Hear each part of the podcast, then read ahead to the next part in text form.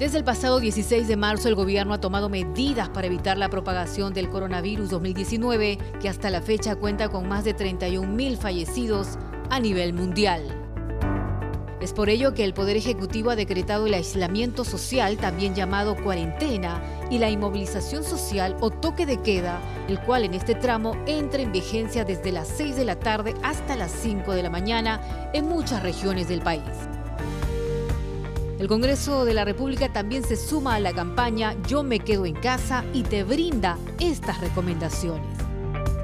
Lávate las manos frecuentemente con agua y jabón por lo menos durante 20 segundos, especialmente después de haber estado en un lugar público o después de sonarse la nariz, toser o estornudar.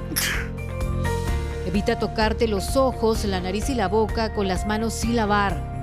Y si no cuentas con agua y jabón, use un desinfectante de manos que contenga al menos 60% de alcohol. Mantenga su distancia entre usted y otras personas. Se recomienda uno o dos metros de separación. Use mascarillas si está enfermo. Si usted es una persona sana, no necesita usar una mascarilla, salvo si está al cuidado de una persona enferma. Recuerda que es posible que las mascarillas empiecen a escasear y deberán reservarse para el personal médico.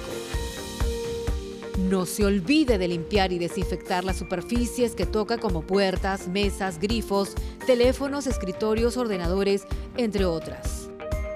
Para desinfectar puede usar cualquier desinfectante o lejía.